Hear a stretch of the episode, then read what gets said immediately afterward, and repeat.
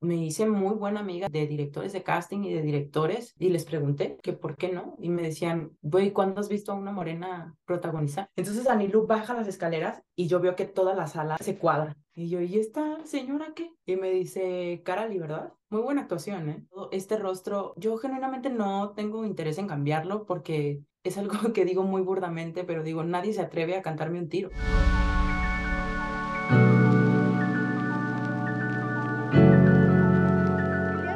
Tengo una invitada que la verdad me pone muy nerviosa porque soy muy, muy su fan desde que me maratoneé básicamente en dos noches toda la serie. Ella salió en Contra las Cuerdas, es la protagonista, es la novia negra. Si no han visto esta serie, por favor, véanla, que es una joya, está padrísima. Habla básicamente porque si les tengo que contar un poquito de lo que habla, porque voy a hablar de estos temas en, en la entrevista.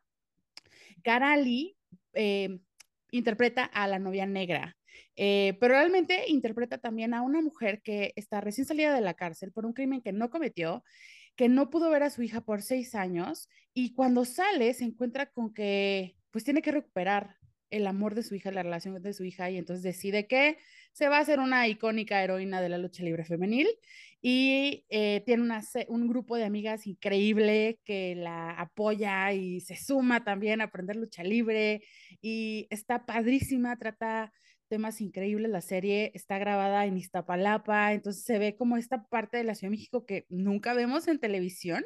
Siempre vemos Polanco, Condesa y nunca vemos esta otra parte de, de México. Y yo me enamoré de Karali, o sea, me enamoré del personaje y creo que todos esos días me la pasé etiquetándole en Instagram porque amé la serie y me la pasé recomendándola y en una de esas me contestó y dije, oh my God, tienes que estar en mi podcast, por favor. Y entonces aquí está y mil gracias por estar aquí. Hola Gaby, gracias por la invitación. No, mil gracias a ti. Oye, cuéntame, este, cuéntame de ti. ¿Quién eres? O sea, ¿de dónde saliste y por qué no te conocíamos antes? ¿Por qué no nos habíamos enamorado de ti antes?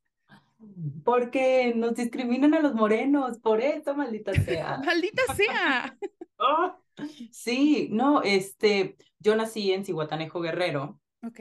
Y, ya sabes, como que la historia más épica que tiene mi hermano de mí es que dice que desde que aprendí a hablar, que lo de las primeras cosas que dije fue señalé a la tele y dije, cuando sea grande voy a salir ahí pero súper bebé. O sea, dice mi hermano, ni hablabas bien y tú ya andabas diciendo que ibas a salir en la tele. Dije, tu primera palabra fue acción, así. O sea, Claro, claro. Wow. Y, y ahí allá crecí, pero no hay nada, eh, o sea, ahorita obviamente hay muchísimas cosas más, pero en aquellas épocas, pues no había mucho, no había mucho que hacer, la verdad. Eh, entonces, cuando voy creciendo, mi mamá en algún punto me manda a estudiar a terminar la prepa y a estudiar la Universidad de Guadalajara. Y en la prepa conozco a una amiga que estaba enamorada del teatro también. O sea, porque para esto yo era, quiero actuar, quiero actuar, amo a la actuación y eso lo voy a hacer para toda la vida, sí, para siempre, pero no hacía nada. O sea, no moví un solo dedo, o sea, no tenía idea de cómo. Y ella me dijo, ah, y a mí también me gusta, de hecho encontré una escuela. Y yo, ah, ah, ah es una gran idea estudiar, claro. Aprenderlo, claro. Claro. Entonces entro ahí y, termino un diplomado de actuación ahí, trabajo con ocho años en teatro en Guadalajara y después yo quería más y quería más y de verdad vivía ya muy frustrada. Terminé la, licenciatura en psicología y, y yo dije, cuando termine, eh, mis papás me, me, tengo que decir que a engaños me hicieron estudiar la carrera. ¿Por qué engaños? Porque porque yo les dije que quería estudiar actuación, ¿no? Y entonces eh, mi mamá dijo, no, mira, mis papás no se hablan, pero para ponernos el dedo... hacen equipo. sí, hacen equipo. Y, este, y entonces mi mamá dijo, si tú quieres estudiar actuación, órale, estudia una carrera, ya sabes, la típica. Que la te clásica, clásica. Primero estudia una carrera y luego ya haces lo que quieres. Ajá, dijo, estudia una carrera que te dé de comer y, este, y entonces, si terminando la carrera, tú todavía quieres, actuar, quieres actuar, te apoyamos al 100. Y yo, órale, va, va. No, entonces termino la carrera y les digo, ya terminé, estoy muy frustrada, sí quiero ser actriz. ¿Dónde está mi apoyo? Ajá. Y me dice mamá, no, ¿cómo crees? no, ya te dimos una carrera, este, ya trabájale, si tú quieres tus cosas, pues tú hazlas. Y yo, lo hubieras firmado o algo, caray. No, no, no, no, ya sabes, y mi papá, ¿cómo crees? Yo nunca dije eso. No, no, puras mentiras de tu mamá. Y yo, ¿qué les pasa a los dos? ¿Y qué hiciste? Eh, mi pareja en ese entonces me dijo, eh, me dijo, estoy, te amo mucho y de verdad te amo tanto que prefiero tenerte lejos que aquí. No soporto lo frustrada que vives. Y, y porque creas ese ambiente en esta casa y tú no eres así. Tú eres luz y brillas cabrón y, y, y, siempre estás sonriendo y hace un montón que no eres la de la que yo me enamoré. Y no es porque hayas cambiado, es porque no estás haciendo lo que tanto amas. Y hoy no tienes un solo pretexto, porque no te detienen tus papás, porque ya terminaste una carrera y porque ya eres un adulto, ¿no? Y yo, ok. Me dijo, vete a México. Y es quien me impulsa y me empuja y me empuja a irme. Entonces, yo, yo busqué formas de llegar a la tele aquí, porque yo ya había hecho, te digo, ocho años teatro, pero no había más manera de crecer aquí en Guadalajara. Claro, También, eso te estoy hablando, eso fue hace seis años. Ahorita, claro, nos llegan producciones de todos lados y hay manera, pero en aquel entonces no. Entonces me voy a México y, y listo, o sea, gran historia. Quedo en el primer casting que llego, es una cosa de accidente divino, me quedo y ahí vamos, vamos, vamos, vamos, vamos. ¿Cuál fue ese primer papel en el que te quedaste acá en México? ¿Sabes qué? Es una gran, es una gran historia. Eh, es de mis historias favoritas. Eh, el, hay un director de casting que se llama David Velasco. Y entonces a mí me dice un amigo, llámale a David y dile que quieres hacer audición. Eh, la, la, las audiciones con David funcionan que tú vas, él te da una escena, él te graba y él se queda con esa audición. Y él como que esa la manda. Ajá, y con esa te va moviendo. Y yo, ah, ok, ok. Entonces yo le hablo a David Velasco, pero David Velasco es David Velasco, es el jefe. O sea, nadie le habla a David Velasco. Y tú no tenías idea. ¿Y tú? No tenía idea. Llevaba dos días en la ciudad. No, ya, nada. Y yo, ah, David, ¿cómo está? Este, oiga, que quiero hacer un casting. Y David me dice, eh, sí, claro, eh, te paso el número de la castinera, llámales, dile que te den una cita. Y yo, ah, ok, gracias. Igual, cero idea, ¿no? Y entonces llamo a la castinera y le digo, hola, em, quiero cita para hacer audición. Entonces me dice la, la castinera, ¿cómo? Sí, sí, sí, David Velasco me mandó. Ah, ah, David, David, David dijo. Y yo, sí. Ah, no, ok, claro, pásame tu correo, ahorita te la mando. Y yo, ok, gracias. Y entonces me manda al correo una escena para la, la serie de Jenny Rivera, la que no es autorizada por la familia, la de su nombre era Dolores. ¿Sabes? Y entonces me manda una escena que dice Jenny y amiga de Jenny. Y yo todavía contesto en el correo, ¿quién soy? ¿Jenny o la amiga de Jenny? Porque no tenía idea. Y ellos estaban casteando para la serie de la vida de Jenny Rivera. Y entonces ellos pensaron que me tenían que castear para un personaje ahí porque David quería. Ok. Y nada que ver. Y entonces tú tuvo así un malentendido. Entonces me mandan y me contestan, eres la amiga de Jenny. Y yo, Cori, gracias. ahorita me lo aprendo. Ya, llego yo a la, a la castinera y este, y ya veo actrices que yo he visto en, en la televisión por muchos años y dije, ¿qué hago entre todas estas mujeres? O sea, de pronto me sentí así como, algo no está bien aquí. Sí estaré en la, en la habitación correcta. Ajá. Ah, y entonces como que me decían, ay, tú también vienes para audicionar para la serie y yo, pues yo vengo a hacer una audición, este, sí, sí, sí, e, es para la, para la, para la de Jenny, ¿no? Y yo, sí, ahí dice Jenny, pero no tenía idea que era Jenny Rivera. No tenía idea. Entonces entro y ya David, eh, el, el Bowie, el, el, camarógrafo, explica. Como ya saben, estamos audicionando para la vida de Jenny Rivera. Ustedes es para el papel de su mejor amiga y yo. Y dije, no, no, ¿en qué me metí? No digas nada, cállate. You know, fake it till you make it. Lo, sí. sí. claro que sí. Dije, claro, yo, sí, por supuesto, la mejor amiga de Jenny, obvio. Y dije, bueno, ¿qué pasa a alguien más? Ajá. Y dije, que pasen a alguien más para ver más o menos cómo es la onda, porque era la primera audición que yo hacía en la vida. Claro. En la vida. Y dije que pasen a alguien para ver cómo y ya está. Y me dicen tú, la chinita, primero. Y yo, claro. Y yo puedo. Ya me senté, lo hice. Y como que yo vi que todos quedaron así como, ah, ok, la niña trae idea. Ok. Y yo no tenía ni idea. O sea, por ejemplo, terminas una audición y te sales y te vas. Ok. Y tú le hiciste plática. Ok. Yo, yo, ahí me quedé, las vi a todas hacer audición hasta que el camarógrafo volteó y me dijo, ¿qué haces aquí? Ya, ya terminaste, ya vete. Y yo, ah, bro, Así horrible. Ya a, a, la semana me hablaron y me dijeron, oye, ¿te lo quedaste? Y yo jamás dije nada. Oye, bueno, ¿y David al final supo esta historia? O sea, volviste como a trabajar con sabe él. que existo. David ah, hola. Gracias por darme mi primera recomendación de la wow, Wow, Oye, qué increíble. Y qué increíble, en efecto, tu actitud. O sea, el fake it. Yo soy súper creyente del fake it till you make it. Lo he aplicado toda la vida. Y, y, y me ha funcionado toda la vida. O sea, definitivamente eh, que para quien no ha escuchado el fake it till you make it, básicamente es fíngelo hasta que lo eres, ¿no? O sea, porque también algo que, que me encantó de tu historia es, a veces definitivamente la ignorancia es una bendición. ¿Estás de acuerdo? O sea, el que tú no supieras como, o sea, que llegaste como tan inocente y, ah, porque tal vez si tú hubieras sabido quién era David, ¿no? Y entonces te pasaban el teléfono, tal vez te hubiera miedo marcarle o, ¿sabes? O te hubiera dado como pena y le hubieras dicho, ay, ay, ay, lo que quieras, o no sé, ¿sabes? O sea, y como tú tan segura, y luego con el castinero tan segura, pues todo el mundo literal te la creyó. O sea, dijo, ¿esta mujer quién es? O sea, viene, es importante, ¿no? Sí. Oye, y luego después de, después de la serie de Jenny, eh, ¿cómo llegaste a Contra las Cuerdas?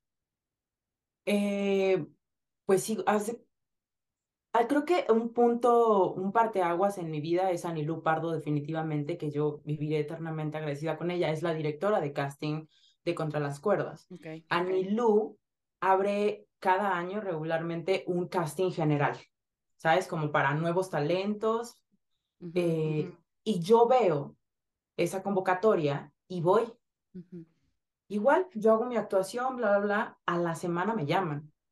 Y baja Anilú Pardo, que de nuevo yo no hay día. O sea, y veo que se, porque, o sea, tú conoces a Nilu Pardo, es una mujer imponente. o sea, okay. Nilu entra a cualquier lado y tú haces, nadie la moleste, ¿no? Entonces Anilu baja las escaleras y, y, y, yo veo que toda la sala de, de espera se cuadra, ¿sabes? Todos así. Entonces baja Anilu y yo, ¿y esta señora qué? Y se me queda viendo y me dice, Carali, ¿verdad? Y yo, sí. Muy buena actuación, ¿eh? Lo haces bien. Y yo, gracias. Yo dije, ay, las, la chica, ¿no? Hasta que alguien se me acerca y me dice, sí sabes que, que ella es Anilu Pardo, ¿verdad? Y yo, no, ella es la jefa de todo esto. Y yo, ah, ok. Ok, y entonces Anilú me hace mi primera audición para, para un proyecto grande que fue La Bandida. y en La Bandida yo tuve siete capítulos y es lo más que había tenido hasta entonces. Y ese día Anilú me dice, a mí me gusta lo que haces y voy a buscarte algo para ti. Y yo, ok, ok, y desde siempre, desde aquel entonces que te digo, serán como unos cinco años, Anilú me ha tenido presente y me recomienda y me recomienda. Entonces me habla y me dice, porque me habló personalmente ella, pero me dice, oye, necesito que hagas esta audición. No quiero saber si puedes, necesito que hagas esta, esta audición, es para el prota. Y yo, sí señora, ¿cuándo? Gracias. Ah, tal día, perfecto. Me hacen la audición. Yo desde que lo leo digo, esto, esto lo tengo que hacer. Esto lo tengo que hacer. ¿De qué hablas? ¿Es lucha libre femenil? Claro. O sea, me voló la cabeza y yo veía el personaje y decía, lo entiendo, lo entiendo porque, porque yo, por ejemplo, yo algo que digo mucho es que soy de cara dura y lo tengo claro y no me es un problema, amo mi rostro, ¿sabes? La cosa es que a veces la gente cree que estoy enojada porque estoy enojada, porque así tengo la cara. Y algo que me gusta mucho del personaje de Ángela es que no es, no es una mujer que está enojada porque sí, es una mujer que en realidad cuando la ves de cerca está triste y ha sufrido mucho, ¿sabes? Y entonces es una historia que también cuenta la empatía y hay que ser más humanos y ver más allá de lo que aparentamos. Entonces dije, claro, o sea, yo le puedo hacer honor a esta mujer, puedo hacer que el mundo entienda por qué está enojada, por qué es ruda, porque muestra esta cara, claro que sí, yo lo puedo hacer. Entonces hago la audición, pasa como un mes. O sea, en esto lo normal son como una semana, dos, y ya te dicen algo, y si no te dicen nada, pues ya fuiste. Pero acá pasó un mes y nadie me dijo nada. Y yo de pronto dije, ay, me acuerdo que le dije a mi pareja, mi amor, ¿te acuerdas de, de la audición de las luchas? Y me dijo, sí. Y le dije, yo creo que ya pasó un mes, yo creo que ya no me dijeron ya no nada. Me hablaron, ajá. Me dijo, ay, cariño, pues ellos se lo pierden porque tú, tú eres buenísimo. Y yo, bueno, a la media hora. Estás escuchando el podcast de Gabriel Mireles. Regresamos en un instante.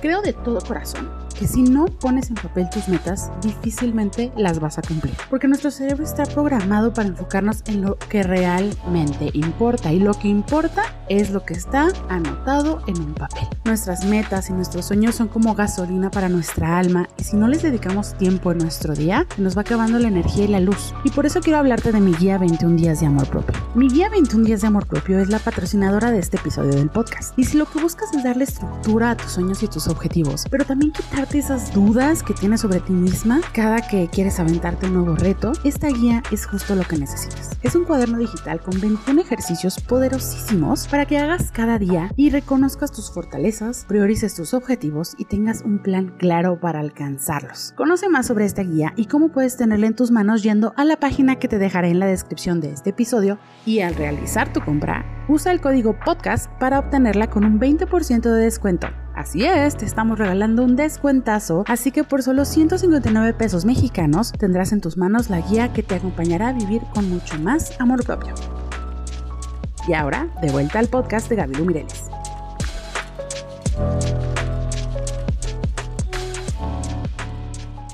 Ahora me escriben, hola, tienes callback de contra las cuerdas.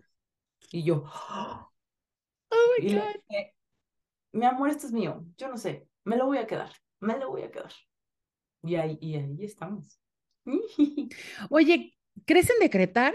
Porque siento que lo haces todo el tiempo. Todo el tiempo, ¿no? Todo el tiempo. Es una cosa, a veces, a veces siento que no me doy cuenta y ya, sabes, ¿no? O sea, en, momentos uno vibra más alto de, de, lo, de lo normal o de lo regular y hay ocasiones en que digo esto y, y es cosa de segundos y sucede y lo tengo.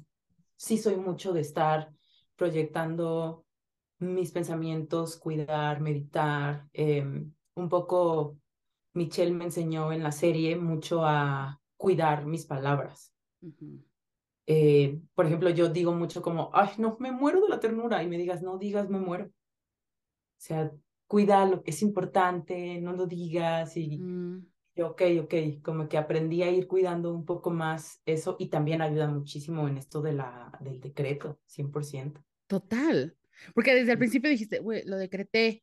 Y luego, justo, o sea, te dan la llamada y dijiste, esto es mío. Y es súper poderoso el decirlo. O sea, sí, algo sucede en el universo y algo sucede también en, pues, seguramente el que dijeras eso, en ese callback, hizo toda la diferencia.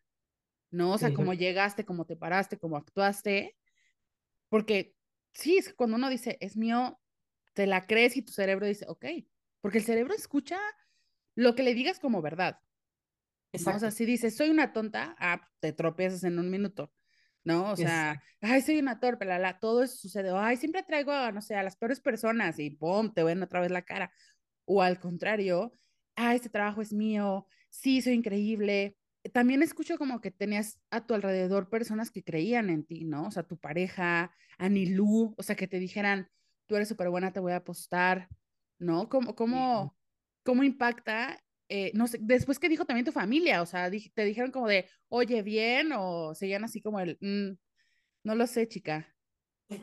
No, o sea, mi familia no son como que los más expresivos. Eh, cero. Mi hermano sí, o sea, mi hermano y yo somos como muy, muy cercanos, demasiado. O sea, somos como los mejores amigos y él es el amor de mi vida en hermano y viceversa, ¿no? Nos llevamos cabrón.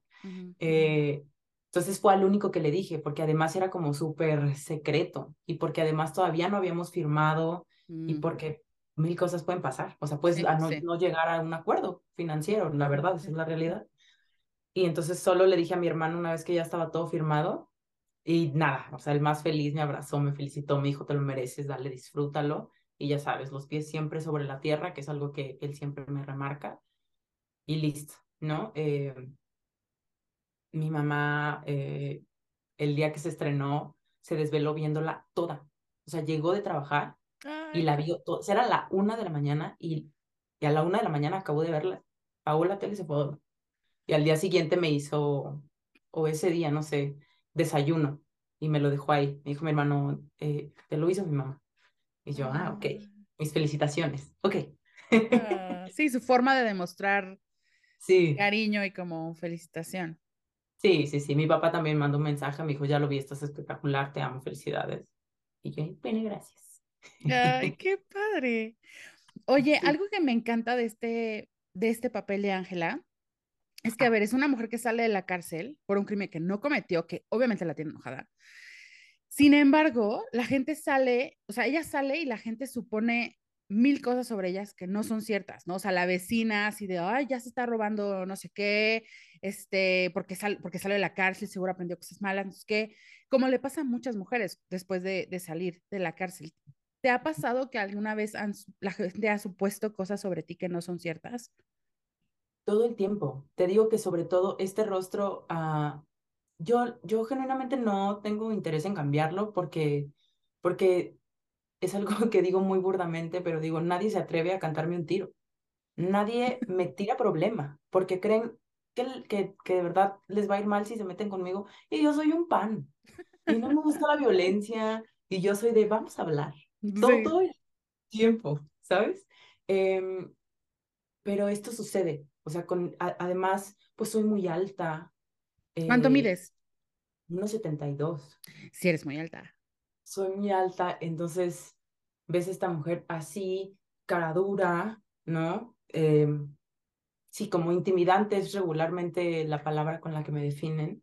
Y todo el tiempo es, el, el último trabajo que tuve en diciembre, me dijeron, te vi y dije, uff, un hígado va a ser esta vieja, pero ya que estamos trabajando, güey, eres un pan, neta, eres súper profesional, gracias, más gente como tú, qué padre trabajar contigo. Y ya, o sea, ya hace mucho entendí y vivo en paz. eh, dejando de preocuparme por lo que la gente piense de mí. Al fin y al cabo, no le vamos a caer bien a todos, tampoco me interesa caerle bien a todos. Y algo con lo que vivo todo el tiempo es una frase que nos enseñó mi mamá, que es algo que reina en esta casa, que dice, no importa si somos familia, no nos tenemos que querer, siempre nos vamos a tener que respetar. Entonces es lo único, es mi modus operandi en la vida. No te caigo bien, pero, pero te sientes respetado, ¿verdad? Porque necesito que sepas que no te falta el respeto, que te respeto por el contrario. Y listo. Entonces ya con si la gente a mi lado se siente respetada, qué chingón. Lo demás eh, no me toca, la verdad. Claro, porque así a- tampoco toda la gente nos cae bien, ¿no? O sea, es normal no caerle bien a toda la gente porque tampoco, no todo el mundo te cae bien, ¿no? No, pues no. Oye, ¿hay algo sobre ti que te gustaría que más gente supiera, que tal vez la gente no supondría sobre ti? Mm, ay, esta me cuesta. Creo que es la, es la primera vez que voy a hablar al respecto, pero como dijiste al principio, es un lugar seguro y Es un lugar así lo siento. Em, cuando fue la, la, pa- la pandemia, em, no está muy bien claro qué pasó, eh, pero perdí la audición de mi oído derecho y no escucho. Y, y fue algo que, nada, o sea, es como, pues pierdes uno de tus sentidos. pero en realidad nadie se da cuenta porque mi oreja está funcional y se ve funcional y todo, o sea, es por dentro y la gente no lo nota y se vive por la vida y mucha gente eh, de pronto me está hablando y se desespera y cuando, y creen que, cre- creen que como, como todos en la vida nos creemos tan importantes y creemos que todo gira alrededor de nosotros, creen que lo estás ignorando y yo solo no lo estoy escuchando. Porque cuando pierdes un oído, la audición se vuelve unísona. Entonces, no sabes de dónde viene el sonido. Okay. Algo se puede caer en este cuarto y yo, y yo voy a voltear 360 porque no sé de dónde viene el sonido. Y cuando tuve que volver a trabajar después de perder el, son, el, el oído y de que me dijeron, no hay más, o sea, te estoy diciendo que, que saben que perdí el oído mi pareja, mi mamá y mi hermana. Nada más, porque no me gusta hablar, porque me pone en un lugar muy vulnerable que me duele mucho. O sea, es algo que, que yo sigo peleando con mi propio cuerpo, que le hablo a mi cuerpo y le digo, es, recupérate, recupérate por favor, ¿no? Entonces, la, la primera vez que tuve que trabajar, trabajé para unos, para unos egipcios, entonces todo era en inglés y, y, y sin problema lo trabajamos, pero yo decía, y si luego no los escucho bien, pero nada, trabajar con ellos fue amabilísimo, me dio como mucha confianza. Em, la verdad es que llego a los sets y hablo con los directores específicamente y les explico mi situación y les digo cualquier cosa, porfa, si me hablas de este lado, primero tócame para que yo pueda saber que me estás hablando, dirígete de este lado, eh, si puedes háblame un poco más fuerte. Y todos han sido muy nobles conmigo. Eh, sí he tenido uno que otro que le vale que no lo escuche. Yo le digo, no, no escucho tu réplica, y le, pero ha sido uno en todo esto que he trabajado. Pero eso creo que me pone en un lugar de de que seamos más simpáticos. O sea, puedes ver a una persona en silla de ruedas y te das cuenta de, de, de cuál es, de qué es, de qué es lo que... Mm, su pues, discapacidad. su discapacidad como tal. Pero habemos un montón que no se nos nota. Sí. Y que a veces, que a veces no son físicas, que a veces pueden ser emocionales, que podemos estar bien rotitos. Y hay que ser bien amables y hay que ser más pacientes y hay que recordarnos cada mañana que no somos el centro del universo y que lo que le pasa al otro no tiene en absoluto que ver con nosotros. Carly, mil gracias por compartir esto, de verdad. no me imagino lo difícil que ha de ser decirlo, si dices que nunca lo has realmente compartido, pero estoy segura que muchísimas personas van a escuchar y van a sentir un apapacho y se van a identificar, porque como dices, es este, es este tema que no se ve, ¿no? y que seguramente por eso también muchos no lo hablan, porque es como lo digo, nadie más lo dice, ¿no? ¿Qué van a pensar? Sí. Sí, sí. Oye, y justo hablando de este tema, quería también hablar, ya que estamos tocando temas, ya que entramos como a la parte sensible de la platiquita, justo al principio, entre broma y broma, pero es un tema real, dijiste, ah. no, no, no me habías conocido, no me habían conocido porque nos discriminan a las personas morenas, ¿no? Sí. ¿Y cómo, cómo ha sucedido este tema de la discriminación en tu carrera? ¿Cuándo te ha tocado de más cerca este tema? Pues todo el tiempo, ¿sabes? O sea, estoy hablando que en seis años, en cinco años de estarle, de estar picando piedra, jamás se me había ofrecido un protagónico. Porque ¿cómo crees que la morena va a protagonizar? No.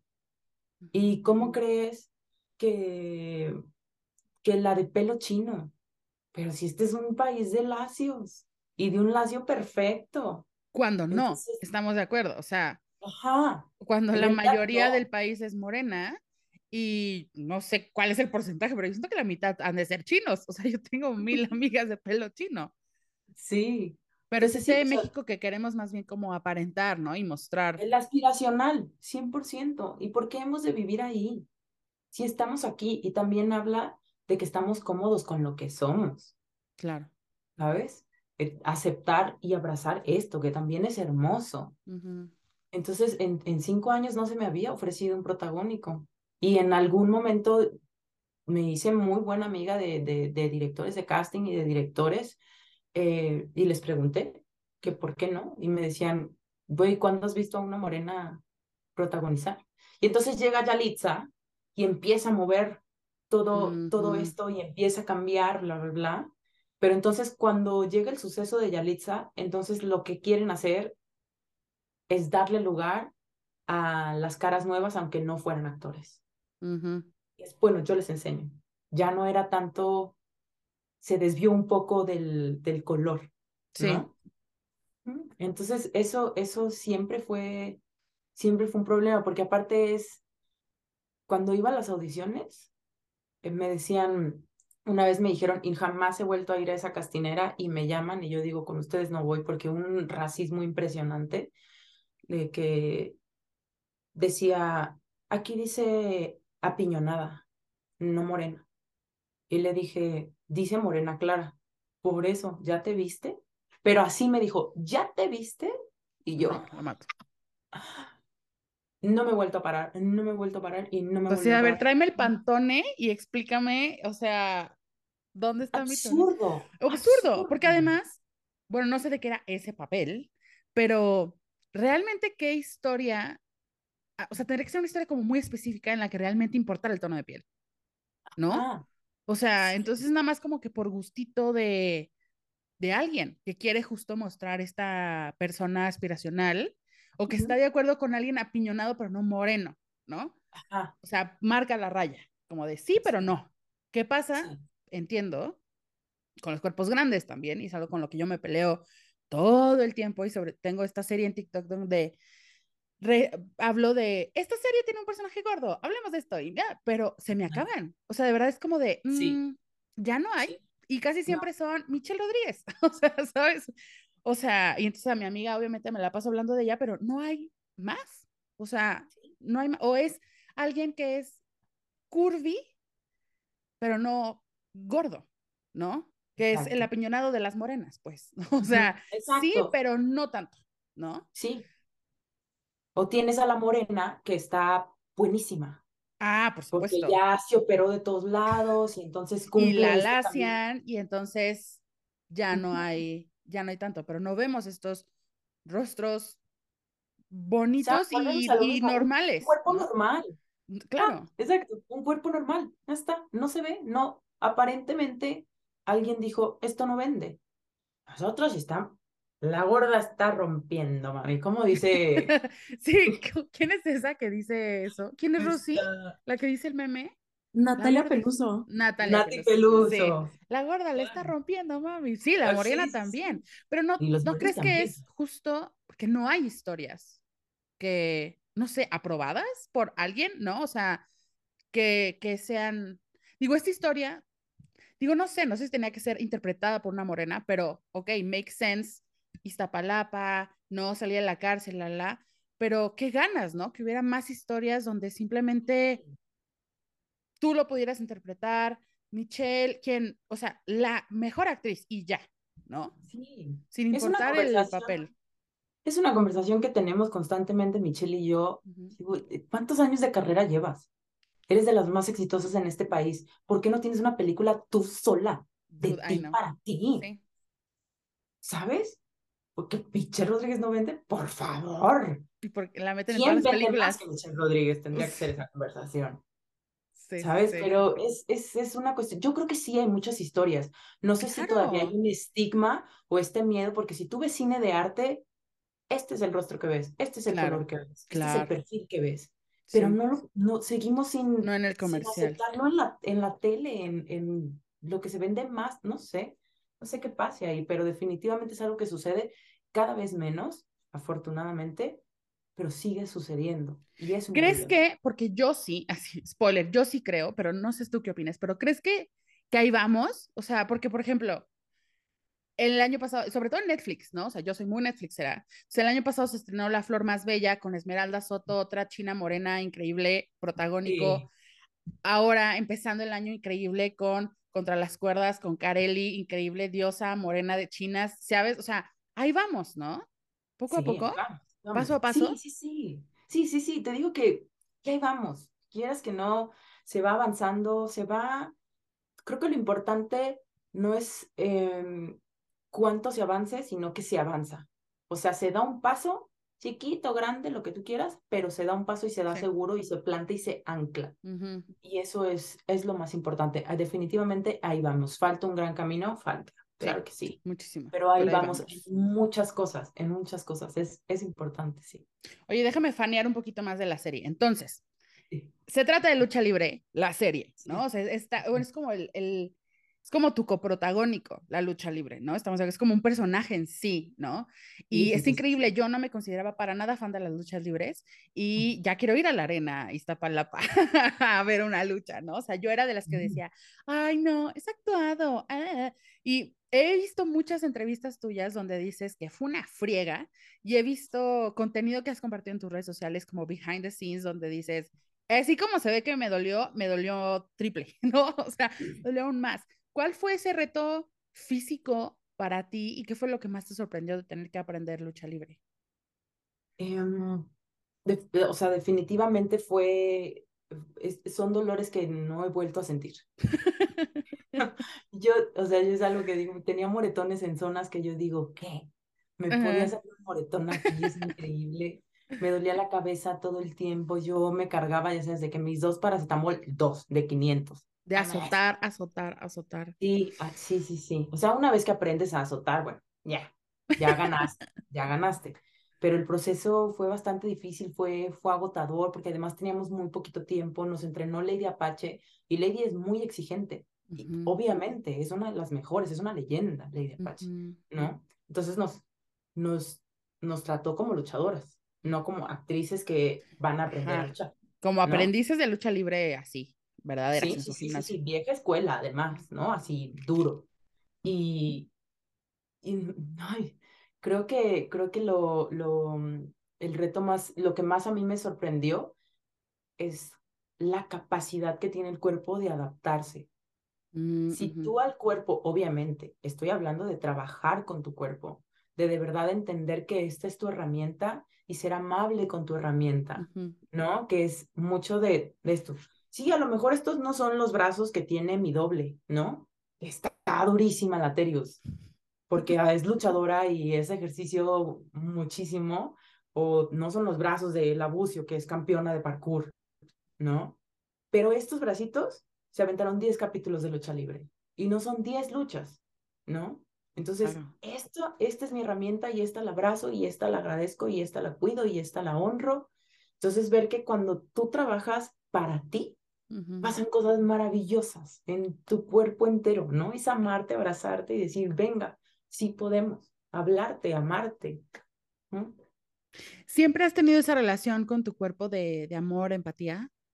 No, no, no tiene tanto, ¿eh? eh tengo una prima que, que es psicóloga también y ella estaba haciendo un diplomado de, de, de, de de neurolingüística, no sé qué, ya sabes, como PNL y estas cosas. Y entonces me dijo, mi tesis es sobre ayudar a las mujeres a bajar de peso eh, a través de cambiar el mindset. Y me dijo, lo quiero aplicar con la familia, pues para que le salga gratis y la cosa quede en beneficio familiar. Y le dije, ándale, pues necia, ándale. Em, y, y cuando estaba en sesiones con ella, descubrí que mi relación con la comida era pésima y que, y que mi relación con mi cuerpo era, o sea, no existía. Mi relación con la comida era horrible y no tenía yo una relación con mi cuerpo. ¿Por qué dices que era horrible tu relación con la comida? Porque mm, haz de cuenta que una, una de las sesiones te hace definir eh, qué, qué sucede en ti cuando comes. Y entonces, para mí era, no importa lo que comiera, me va a engordar. Y no, así fuera estoy comiendo solo verduras, es que me van a engordar. Me van a engordar. Y, y, y, y todo lo que entraba a mi cuerpo era definido como un ataque, como algo mal. Nada me nutría, así comiera de lo más sano. Nada en mi, en mi mindset, no había nada que me pudiera nutrir. No estaba esa parte en, en, insertada en mi mente. Y ella me dijo, sí, y me enseñó a conocer otras formas y cambié la forma en que veía y entonces me, como que me, me, decía, me decías un dibujo de cómo, de cómo defines, em, cómo te defines a ti con la comida, ¿no? Y recuerdo que dibujé una cara así como de un monstruo con dientes afilados, así como toda enojada. Y yo decía, wow, o sea, no tenía idea que me sentía así. Y desde ese día em, llegué a mi peso sano y me he mantenido. Y adoro mucho comer y como sin culpa y, y agradezco todos los días lo que como, ¿sabes? Y, y como siempre he comido sano, porque así son mis papás. Esa es la costumbre que nos dieron. Pero si de tanto en tanto se me antojaba una hamburguesa o una pizza yo sola, un castigarme, un castigarme, y ya no sucede. Es que, ay, como hoy quiero una pizza, pero cada quien la suya, porque yo me voy a comer esta pizza. Y contenta, contenta de verdad, desde otro lugar. Entonces ahí es cuando empecé a, a, cambiar mi relación con la comida y comencé a tener una relación con mi cuerpo y a honrarlo y decir, este es mi altar y no le puedo hablar así a mi templo, porque esto es lo que me levanta. Yo no me levanto, este Señor en entero cuerpo me levanta y lo hace por mí. ¿Y cómo has fortalecido justo eso ahora que, que, pasó lo de tu oído, que es parte de tu cuerpo? El, o sea, ¿cómo has trabajado el, el seguirte hablando con ese amor, que es de lo, para mí, de lo más importante del amor propio, de, es cómo le hablas a tu cuerpo? Porque en cualquier relación estás de acuerdo que como le hablas, por ejemplo, a tu hermano, que, es, que, eres el, que es el amor de tu vida como de, hermano, que me identifico, yo también tengo un hermano. ¿Es más chico tu hermano? Es más grande, yo soy la ah, bebé de la casa. Ah, fíjate, el mío es más chico, igual, o sea, lo amo y lo adoro. Y si le hablara como yo solía hablarle a mi cuerpo, me deja de hablar. O sea, ¿no? Sí. Entonces, para mí, o sea, siempre que explico como el, que me pregunta cómo has mejorado tu relación con tu cuerpo o contigo, el amor propio, no sé qué, le digo, es que como te hablas es esencial, porque es la relación contigo misma, ¿no? Pero supongo que cuando pasó lo de tu oído, tal vez flaqueó esa relación con tu cuerpo. Sí, como que me cuestioné mucho qué hice mal, como si me lo merecía, mm. como me considero eh, como muy, pues e, ejerzo el budismo, ¿no? Entonces es, el budismo es una forma de vida donde respetas a todos y, y, entiendes que somos amor y hay que dar amor. Entonces yo me manejo así desde hace mucho y no entendía por qué esa es la típica, de, pero, pero, pero si soy buena persona, ¿por qué, porque me pasan, ¿por qué me pasan cosas, así, no? Y mm, que llegó un punto en el que dije, me, no me acuerdo que, como que estaba, estaba, estaba llorando y mi pareja me dijo, eh, pero ¿por qué dijiste esto? Y me repitió lo que dije. Y cuando lo escuché dije, ¿yo, ¿yo dije eso? Me dijo, sí, eso es lo que acabas de decir. Y dije, wow, me estoy castigando muchísimo.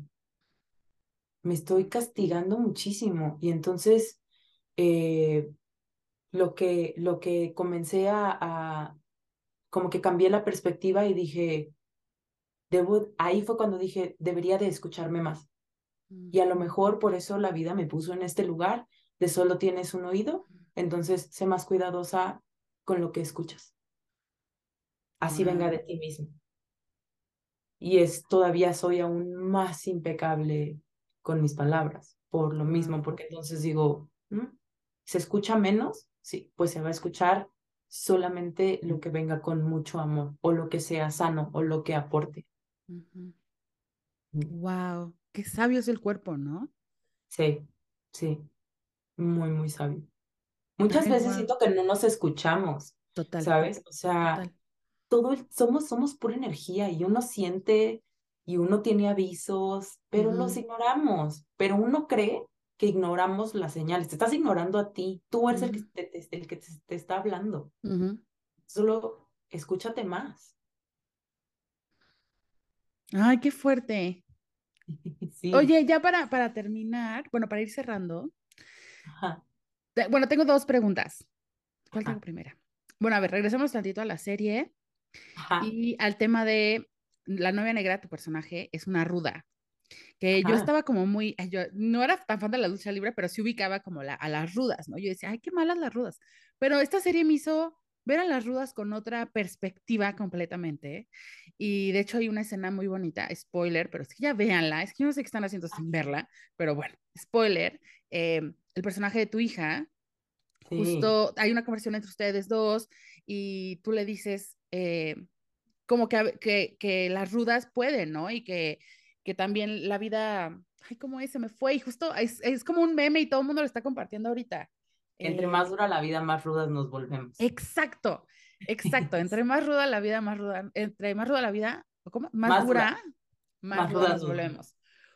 ¿Cuándo te repites eso a ti misma? O sea, ¿cuándo te ha enseñado la vida a, pues, a ponerte como más ruda? Ay, yo creo que... Mm, ¿Cuándo me ha enseñado la vida a ponerme más ruda?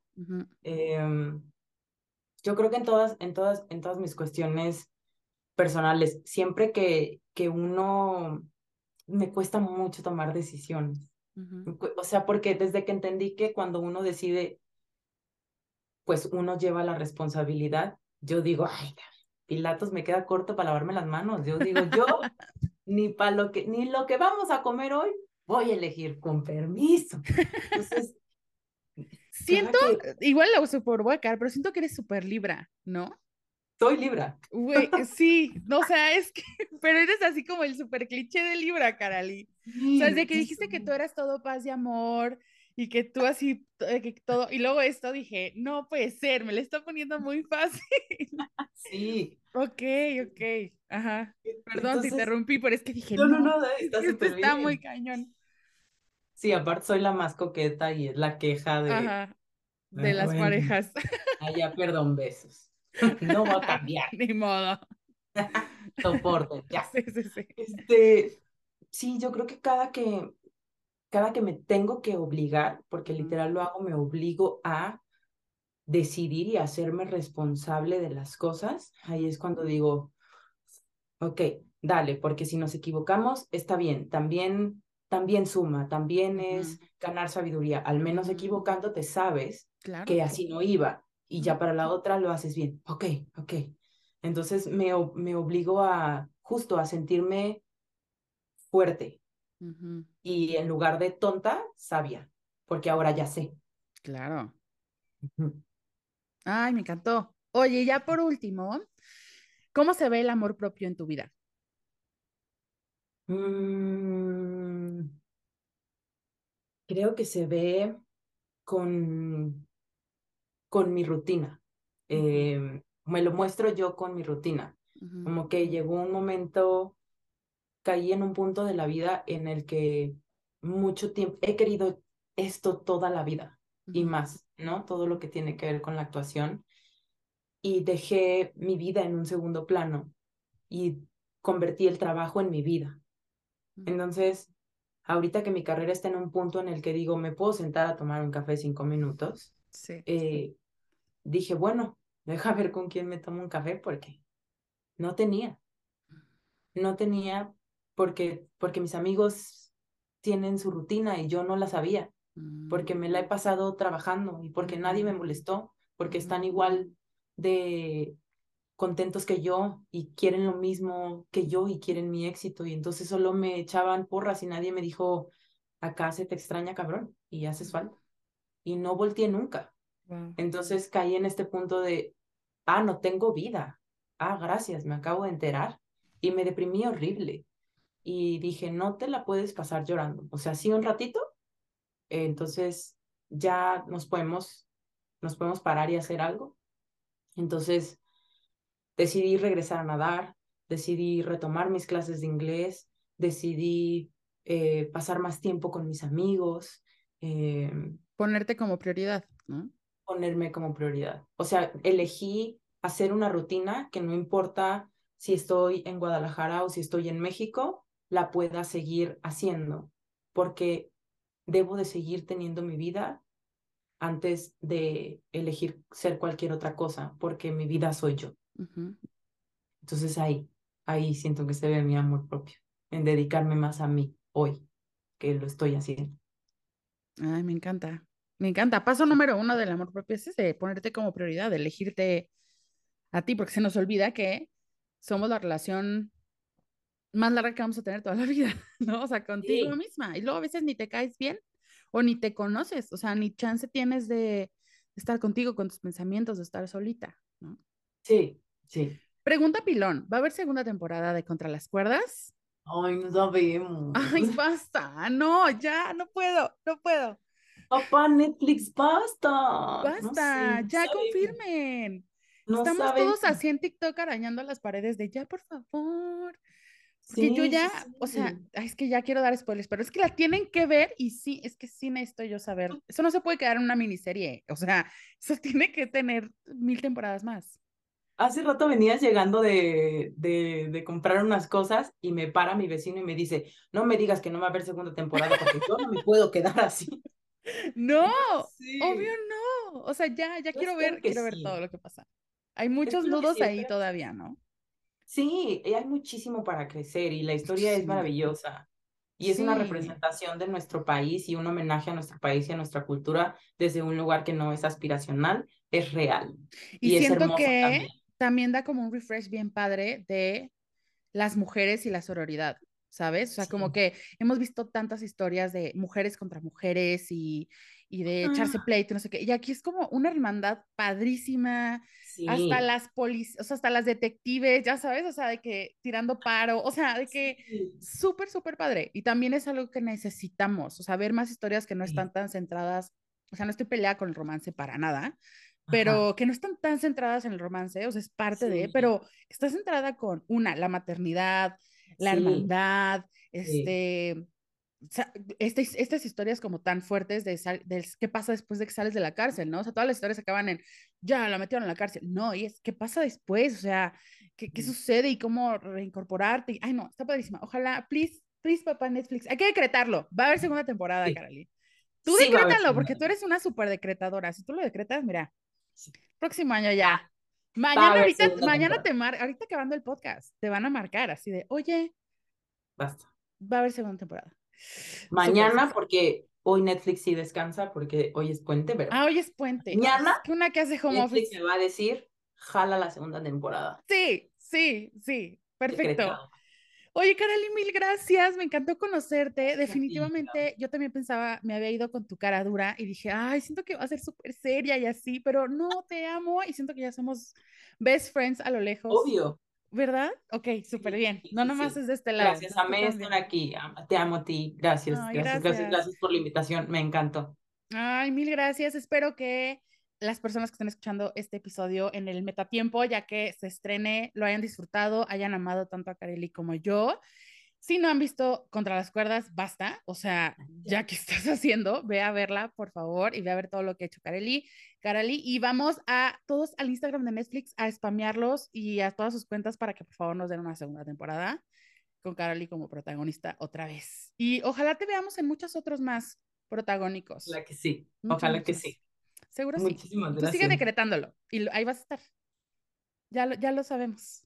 La Mil gracias, Karali. Exacto, la morena está triunfando, mami. gracias a ti. Y si te gustó este episodio del podcast de Gaby Lumireles, compártelo con alguien a quien le pueda ayudar a escucharlo. Y para no perderte los próximos episodios, dale seguir en tu plataforma de streaming favorita y en nuestro canal de YouTube. Nos apoyas muchísimo dejándonos una calificación, un comentario y suscribiéndote. Nos vemos en el próximo episodio y recuerda que la vida es demasiado corta como para vivirla a medias. Amate siempre, diosa.